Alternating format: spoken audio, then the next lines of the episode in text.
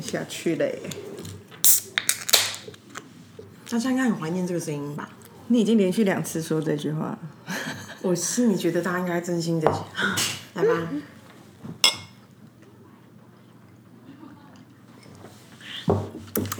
大家好，这里是 A Z Chat Chat，哎，自己说说姐，我是 Amy，我是赵怡。哎呦喂，怎样？过年胖虎哦？我没有哦，我有哦。我这次过年前我就跟自己说，我要做到每天都有运动。真的？嗯，因为我每天都有。我因为我知道一定会大吃大喝啊，一定避免不了嘛。你要避胖吗？那就给你。我就跟自己说，所以我每天都要运动。结果就真的都有，每天都有做运动。你做什么？就看影片做啊，因为都在家里没出去啊，所以要不瑜伽、皮拉提斯这种啊。你真的很棒哎！所以这样会让我在吃东西的时候比较没有罪恶感，就会觉得很开心、享受。你先不要看我的胃，已经已经罪恶感已经具体化了。我觉得这样很好哎，就那我就是立一个 flag，就是我这个这个年假都要这样做，我就真的有持续每天都会想到一定要做，这个蛮不错的。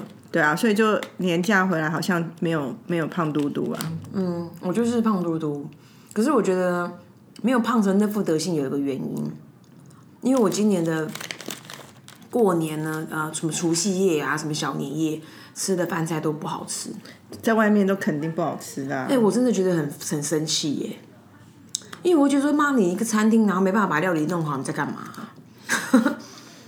而且盘子好脏哦，真的是这样，像我们。年初一，我就因为我除夕就会在我婆家先吃完饭，然后就回娘家嘛。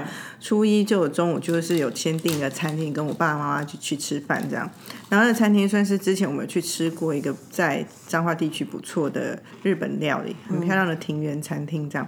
可是那天的东西也不行哎，我觉得我就觉得说，当初我定位的时候想说，哇塞，他过年没涨价，哈，还蛮。可喜的这样，结果一吃就觉得哇，这这个东西跟我上次来吃的那个感觉差蛮多的。不知道是厨师有一半去休假的关系吗？是吗？有感冷冻料理没有到冷冻，可是东西都是没有那么好吃。我很讨厌这个这道菜进来进来应该是热的，可是它却温的那种感觉，那个不 OK。那先煮起来，然后人手不够啊，对啊，很很煮啊。对，然后人要送上菜，人又多，啊，又一人一份，每次一直上很多盘子，所以他东西就凉掉，我就觉得很不开心，吃的不是很好。哦，那我你知道吗？就所以呢，像我往年，我们就是呃，除夕初一都在外头，哎，初一回家嘛，啊，小年夜除夕都在外头住啊，吃饭什么，然后回到家之后就会有家里面就会特特地去好一些餐厅去买各自厉害的年菜。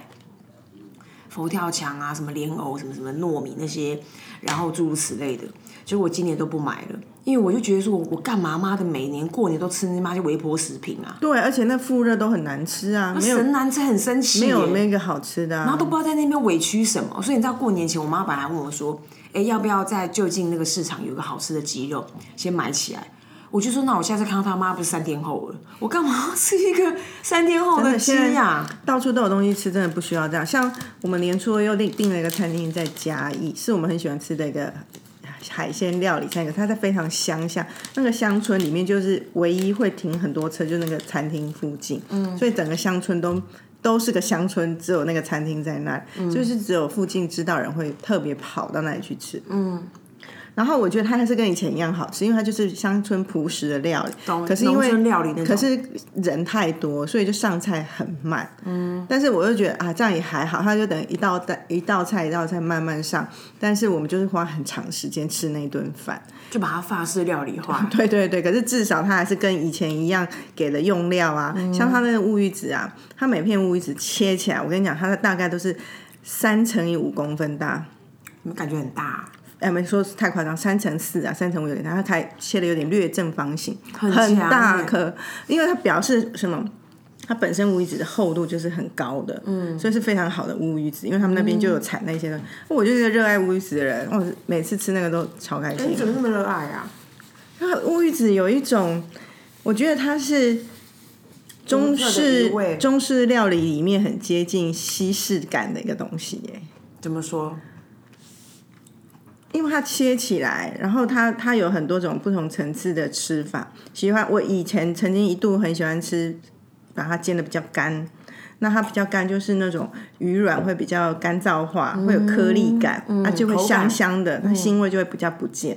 可是知道会吃人都觉得这样吃法是不对的。Why？就是不是说不对，不够好。因为好的乌鱼子其实应该中间有一点湿润，所以吃起来会有点绵密感。哦，然后那个绵密感就会让你真的很像在吃一些高级料理会有的那个绵密感。嗯，好的鹅肝或鸭肝类似那种感受，然后我就会觉得这这道料理是就是你喝点小酒配是好吃的。嗯，所以我从以前到现在都会吃，所以我们家是常备哎、我们家不是只有过年有，我们家一年四季。冰箱打开一定有乌鱼子、你们会有胆固醇的问题吗？我们家人好像还好，哇但不会不会天天吃，可是时不时想吃就冰箱一定有啊。对，但是因为你们可以，你们常备嘛，所以代表说你要有一种一种本钱跟一种心态是很轻松，就诶你想吃可以来一下。可是像很多人会很怕遇遇吃那些海鲜，就是胆固醇的问题啊，更不用说乌鱼子那个浓度很高。可能吧。嗯那我分享一个呃，感觉就是哦，原来如此的一个小经验。总而言之，就是说，那个你之前曾经分享过空中瑜伽嘛？嗯。然后我之前也很想要体验空中瑜伽，那不是因为我想要拍照，因为我我其实运动没在拍照的。可是呢，我想要体验的原因是因为我的上半身很紧，然后我的那个肩胛骨可以伸展的那个角度是很小，我都几乎都是常年大驼背，然后现在越驼越严重，所以我想说，哎，能不能透过那样的拉力来帮助我离心，然后就会就是抗地心引力嘛，就会有一些比较具体的拉伸。哎、我先在你打嗝的时候讲，虽然我们是为了拍照，但是我们那些除了我以外都是非常专业的人，没有啊所以我们没有在哦，耍花枪的哦、因为因为房间有很多人，他纯粹是为了拍照的。我们不是，我们那些人都是各种好手。所以其实像我之前还跟我朋友讲，他还跟我讲说，哎、你不要随便上空中瑜伽。他说，其实如果你的底子不够，你是会受伤的。是没错，嗯好，然后呢，但是我就跟他说，哎、我觉得应该某种程度激励是没问题的，然后我想要体验看看。结果我真的是我的激励在那些，比如说什么，呃，从哪个地方爬上绳子啊，然后什么旋转啊，除了没办法像那个蝙蝠一样，因为有人可以像蝙蝠一样直接完全垂直嘛，嗯，那个我做不到以外，其他我都我都做得到。可是有一件事情就是我完完全就是冲着我的痛点，就是我的肩膀。因为我的肩膀就不是很紧嘛，所以它那个拉伸就完全加速了，我就是完全显现出我的肩膀有多弱，然后我那地方就很不舒服，然后外加它有很多地方都要跪着，也有可能是我们老师代课的那种动作的选择。以及它有很多种不同的课程设计，对那一堂刚好是这样。对，然后我就觉得我好像不行，所以我只是跟大家分享一下不 你只是同的人。要说你不行这样。我不行啊，就是跟大家分享一下，不是每件事情都这样，因为其实我觉得你不行，有可能是你刚好上到不对的课哎、我这也有可能，可是因为那一次，因为那个膝盖跪太多次，然后其实我我印象中我也没有跪那么多次膝盖啊、对，那我本来其实并不怕跪着的人，可是那天就跪到有点不舒服，因为你你只能二选一，你一的就是把力量放在你的膝盖上，一的就是靠你的手把它撑起来。可是很显然我手就没有力嘛，所以我就只要把膝那个力量放在膝盖上，就很不舒服。然后当天还有两个也是妹子，因为我们就是有三个人是实习的，所以你就会看到那个衣服上面有个贴纸，就是那一家瑜伽公司瑜伽教室它会有一个标志。然后那个老师就问他们两个说：“那你你们两个平常有运动吗？”他们说没有，那他们就来拍照，因为他们旁边就放手机。我跟你讲，他们从头到尾就是三个字噼啪串，不可能还有办法拍照的。怎么会拍的漂亮呢？对啊，所以就是我觉得可，因为很多人就会误会嘛，就觉得说好像对啊，对那真不容易哎。像我我们上次拍照那一群人里面，每一个人学跳舞都从小到大都超过十年的。哇，所以上次你们你们上那个空中瑜伽，然后还有那些，我就觉得好厉害呢。只是只是最后一刻，你后来本来要报空余的课，你后来按了暂停。我觉得 which is right。不会不会，我其实可以上的，只是我在想说，因为上空余对我来讲，我现在都是很务实的考量。我要专程去一个地方，然后那个地方如果不好停车，我就会显得我会觉得很麻烦，所以我都会考虑说啊，如果那地方去可以停车、上课、开车走，我就会比较愿意。哦，可是那现在多数的空中瑜伽课都开在很市区里面，都没有那么好的，就是说你到处可以停车什么那什么。对，那我觉得我如果要去上一课，还要这样想停车这件事情很麻烦。像我之前我上了大概一期还是两期的芭蕾课，它在离我们公司很近的地方，就是基隆路口那边。哦，可是还是有一点远。远，嗯，所以那时候我都会，要不就是，要不就是坐计程车去，然后再坐计程车回公司把车开走，嗯，就是这样，就是帮自帮帮自己接驳这样。对，可是我就会觉得好麻烦，我就还要中间坐一个计程车来回，我懂了，我光听去好麻烦。所以我就连在离这么近要坐计程车我都嫌麻烦，后来我就没去上了。你所以那课没有上完呢？我上完了，可是上完一期我就没有再续上了啊。嗯，我可以我可以想象哎，因为毕竟我现在是也可以选择用开车作为我的交通工具。那我们上次去体验滑雪，学滑雪的第一堂课，你会觉得你会想继续上吗？我可以呀，可是可不可以等我脚先回到一个非常 strong 的状态？当然了，谁会叫你现在去上啊？对啊，因为要报告诸位听那个千百个听友们，我现在我的右脚无预警的肌腱炎，我有点怀疑是我在那个，我本来一直以为是我滑雪课，可是因为滑雪课。后来其实我就是腰伤到，我膝盖一点，那我那个脚脚脚板一点事都没有。然后 very last minute 小年夜当天，我的脚板才突然出了腺肌腱炎，所以后来猜想可能是空中瑜伽折掉，或者是我停摩托车的时候，你知道你脚要出力折掉。反正 anyway 就是 三知道折掉是对，就是总之就有一个部分被折掉。对，可是折掉又加上那几天比较冷，是有可能整个筋就紧起来。其实筋膜炎最终就是好像就是那个筋酸太紧了，松不开。我现在已经连续每天都在用各式各样的方法复健，然后我昨天去找一个那个复健师。他简直要我的命！他弄了半个小时，还弄不到病因，然后很痛。然后重点是我不知道他是不是他 A 片看太多哎，他就每弄 每每弄个地方就跟我说：“哎，对不对？对不对？” 我就说不对，你可不可以用点心啊？反正就是不对。但我我推荐你那个，他从来不会问对不对，因为他就是真的可以找出来。我我可以想象，因为他是那个解解剖学跟结构结结构学的博士，我还有去看他的经历，是不是很厉害？我明天就会跟他碰面的，Doctor Yu。好棒哦！我希望他能够救我，因为我如果这个礼拜天如果 KO 的话，我下礼拜就可以准时出发爬山。不可能，这种东西没那么快，而是一个筋膜炎的前辈。哎，可是我看到有人说什么什么什么，之前什么脚发炎，他就两天就好了。他是不是他只是纯扭到，然后没给我大？我是觉得你不要那么答应，才刚好就要上山，你真的是给小就是这样。我跟你讲，我真的很不想要一直这样跟自己讲说什么山就在那里那种小我，因为我真的很想要上，很想要去。随便你啊，反正我已经话带到了。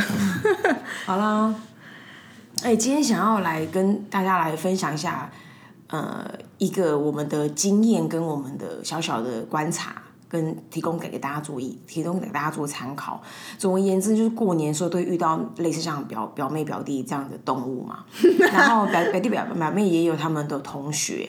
然后他们就就问我说：“哎，姐，因为他们要开始找工作了，或者是他们之前有有待有待过一两个不同的公司，然后就问我说：，呃，因为公司的规模好像对他们来说蛮重要的，因为那规模好像带来的乐趣跟带来的呃人生体验或者是学习的好处不同，所以他就问我说：，哎，姐，你觉得你觉得他像比如说像我的表妹，她本来是在一间呃蛮小的一间。”也是蛮像创意公司，他们像他们很像策展，或者是呃，不管是室内或者线上策展公司，然后大概编制可能在十个人左右。那在里面一出出出席去就蛮好玩的，然后就是大家都一起分工啊，有很多的很多的体验跟跟跟可以尝试很多事。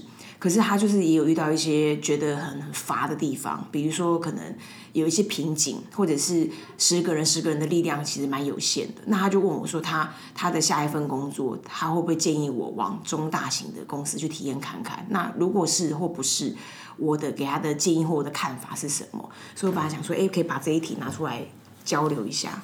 嗯，其实我在这里的想法都比较自由一点，嗯，因为我觉得会是。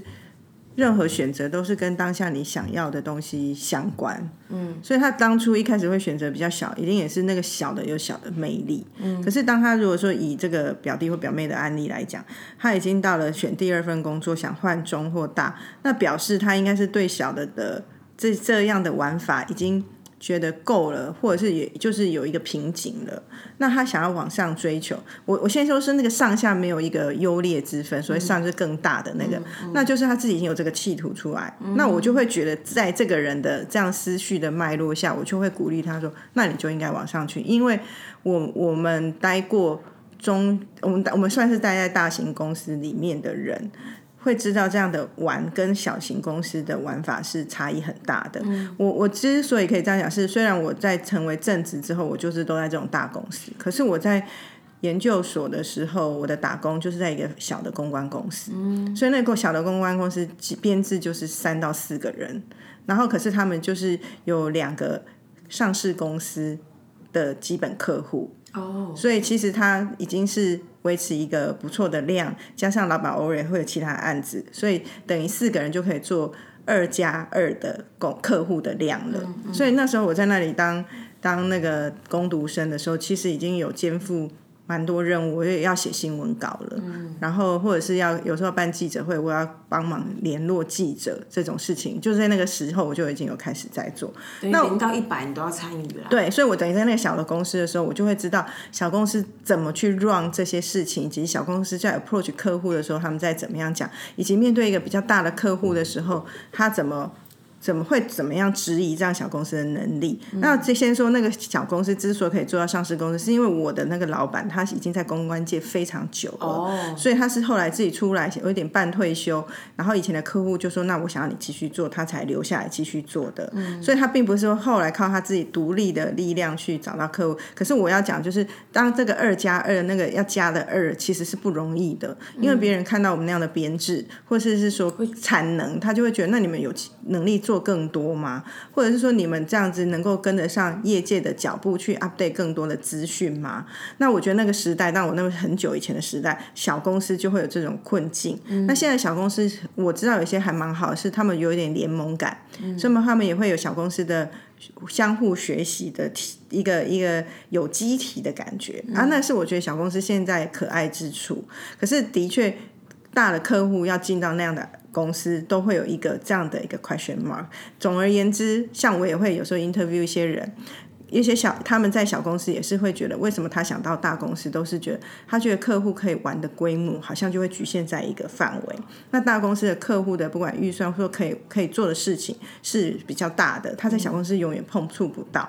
那我觉得那当然就是如果你想我我刚说的那往上赶的时候，你真的就是必须换不同的 level 的一个 platform，你才有机会碰触到。那我们在这种大公司，我们就知道的确是如此。那我们有可能是因为现在环境的改变。我们的客户也不完全都是大客户，所以我们下探做小客户的几率也很高。所以我觉得在这里已经变成不是以前只是都做大客，我们以前好像曾经比例很高，都是那种国际大客户，现在已经不是了，七十趴那种。对，可是现在已经是从很小的客户或者是新创的公司到。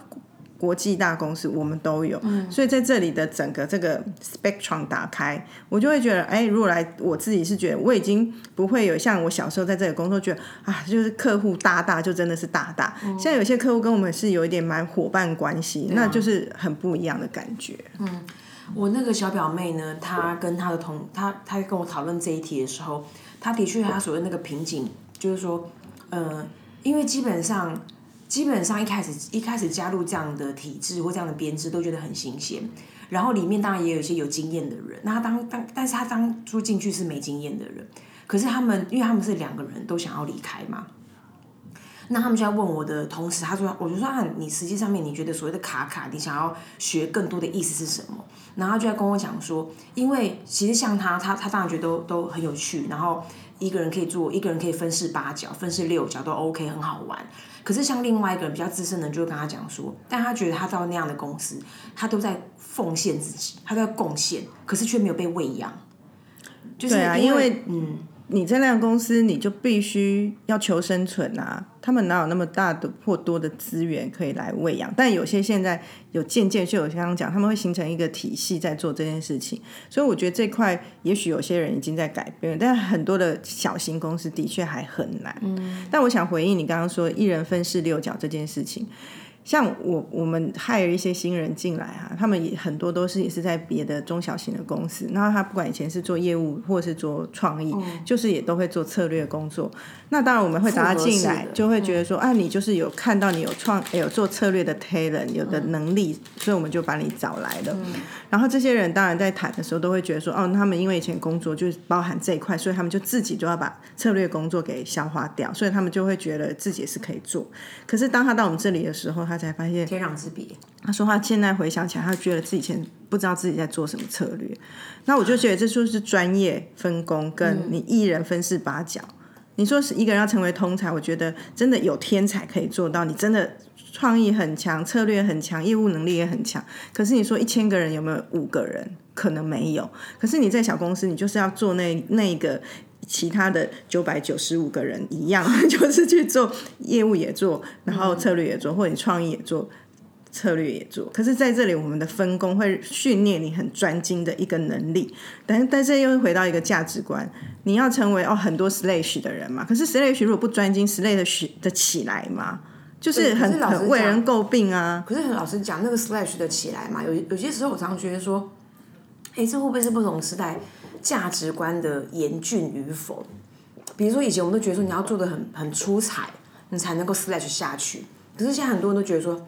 他他今天他今天上了 A B C cooking cooking cooking class，然后明天去滑雪 one on one，他就会他就是变成滑雪的人跟跟没有，可是最终你我跟你讲，这是会很现实，你最终要靠一个能力赚到非常多钱。我如果还要讲工作就要赚钱，你那个能力没有非常的让别人觉得很 impressive，或真的为你觉得我愿意为你的专业付出钱，你是不可能成为因为这样赚取非常获利很高的人。嗯，不管是业务创意，任何行业都是金融。你要不是那个行业的拔尖的人，你要赚到很多钱是不可能。那你最后只是说一个通才的人出去，那就是你通才到很 很均匀吧？我不知道，就是你的通才每个就也是都被人家认可，你才有可能因为这样而赚到什么钱。通才的浓签合度这样。对啊，那我因为我们刚刚讨论到说，其实我觉得倒也不是我们在分享，呃，我们在分享。在不同公司里面的获得跟跟呃可以期待的地方，当然也里面就有 pros and cons 嘛。可是我觉得我们其实更多探讨，其实都会是回到价值观。那如果今天我们要做价值观的导航，比如说可能是你的表妹来问问你这一题，你会问他哪一些？你会问他哪一些题目去理去帮助他理解他的价值观，以及有比较好的选择，在他的可能 first step 这样。对啊，这个是很关键的，就是价值观。那你的你的工作的追求是什么？如果你的工作追求是体验，而不是说我就是要出类拔萃，我真的需要钱，我想要因为有某个能力赚到很多钱，这就不同的思维嘛。我只是要体验，那你真的轻松很多，你根本不用想那么多，你也可以不同阶段设定不同的目标。嗯。可是，如果是我们刚刚讲后者，你真的想因为某些不，现在的人可能不觉得是某一个，是某些能力而获取你觉得想要有的财富，那我觉得你就必须要为这些付出相对应的代价。那这些代价就是你愿意投注时间，或者去一个大的机构。为什么我觉得去大的机构是投注你的，你是一个代价？原因是因为我觉得小公司通常就真的比较弹性。就是那个弹性跟自由，其实现在讲也不一定。我听到很多来我们公司的人下歪啊，就是我们真的没有认真在什么打卡的制度或干嘛。对，那有些中小型的客户，呃，不是客户，中小型的公司反而每天都是要打卡算你的。工时是很明确的，所以没有想象中小公司就真的比较 freestyle 也不一定。其实没有，我也是后来才知道，因为我一直想象别人比我们更 free，没想到他们来这里觉得最爽是上班可以这么 free。对对啊，因为其实有些，因为他们就是编制就是可见的编制，然后老板都会一个个点名的。其实，嗯嗯，那我会觉得说啊，我说一个代价，还有就是，其实，在大公司还是比较有一些。人情世故的学习，可是我觉得那学习是值得的，就是因为我们很多合作的伙伴，所以你如何人跟人的对应，要有一个基本礼貌跟尊重，以及真的是沟通的技巧。可是小公司可能没有那么复杂，嗯，啊，我觉得这一块有些人愿意去去去学习，有些人不愿意。那不愿意的人，就是相对他可能不适合在这种大的体制，因为其实大公司不可能是你真的完全独立作业嘛，你一定有很多合作的。部门，那你在合作部门关关系间，你如何不只是运用专业，有有一些人跟人的交往，我觉得这是的确是一个能力。嗯，我觉得还有一个，还有一个，还有一个差别就是说，其实现在，比如像我朋我我表妹跟她同跟她同事，不在那个现策展公司嘛，然后呢，他们就是比如说比如说他们原本有一个考量，就是说他们像你刚刚讲分工很细，分工很细，他就会让你做那样的专业会做到精，会真的做到骨子里去。可是，在他们现在这个公司的编制的一个优点就是说，老实讲，他们也没有别的人，所以你说了算，你你来做，你决定，然后那事情就会是他，然后外加就是说，呃，那回到刚刚讲说那个人情世故的学习，他就会，他对他来说反而是一种一种。呃，他不想要碰触的，因为因为要讨论价值观，他觉得说哇，为什么我做一件事情还要哇怎么怎么，就是张三李四弄老半天，然后最后产出不一定是我我自己做那样的东西。所以如果他如果什么一条龙期望一条龙，你知道以前那种洗那种沙龙店发型沙龙店有一种系统就是呃洗头的洗头的呃服务员跟发型设计师到吹头发其实是两三个人。然后有一种就诉求一条龙，就我从接客说，哎，你来了，然后，哎，你头皮怎么啦？然后到最后稀里糊涂到吹到弯，吹一个弯，都同一个人。他们就是蛮喜欢那个吹到弯的同一个人的。当然里面就会，里面就会有，也也会有自己的喜怒哀乐。这是跟 scale 有关吧？你一个 project 只要两百万，跟一个 project 要两千万，他两百万可能一个人可以搞定，两千万不太是一个人可以搞定啊。所以他会回到你最后，如果你一直觉得你可以这样。一条龙做，那你的 scale 就可能只能维持在一个规模。可是你也很研究的做这些这个小 scale 的东西，那也 fine。可是如果你是也很想试试看玩大的东西，那恐怕就没有办法。嗯，我觉得我还有另外一个，因为他在跟我分享的时候，他刚刚讲到一些公司一些财务状况。像你刚刚讲，因为因为基本上像你刚刚讲到说二加二，你你会很明确，因为你会有一个有我们后面现在的坐落都在大公司，我们很常讨论经营的事情嘛。那这个经营当然不是说这公司是我们的，所以我们在于它永续性。所以我们就是当你成为了一个这样的一份子的时候，永续性就会是我们的责任。我们我觉得我们角色比较像这样。可是像其他们就比较不会讨论永不永，他们根本没在在永不永续。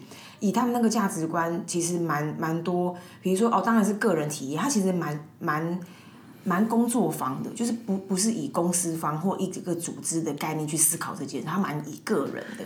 这个其实个人就是老板的个人呐，所以如果要去找那很小的公司，你要看你的老板是一个什么心态在经营这个公司。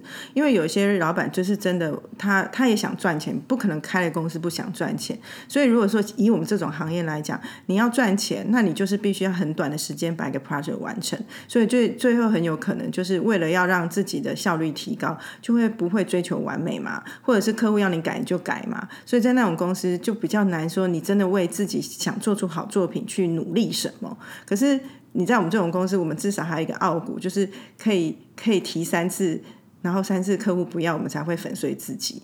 我们还有一个骨气在，总是就是。时不时会拿出来跟客户说，我们觉得有更好的。可是，在那样的公司是不可能的，因为他们时间拖越长，客客客这个 project 没有办法 close，他就会损失越多。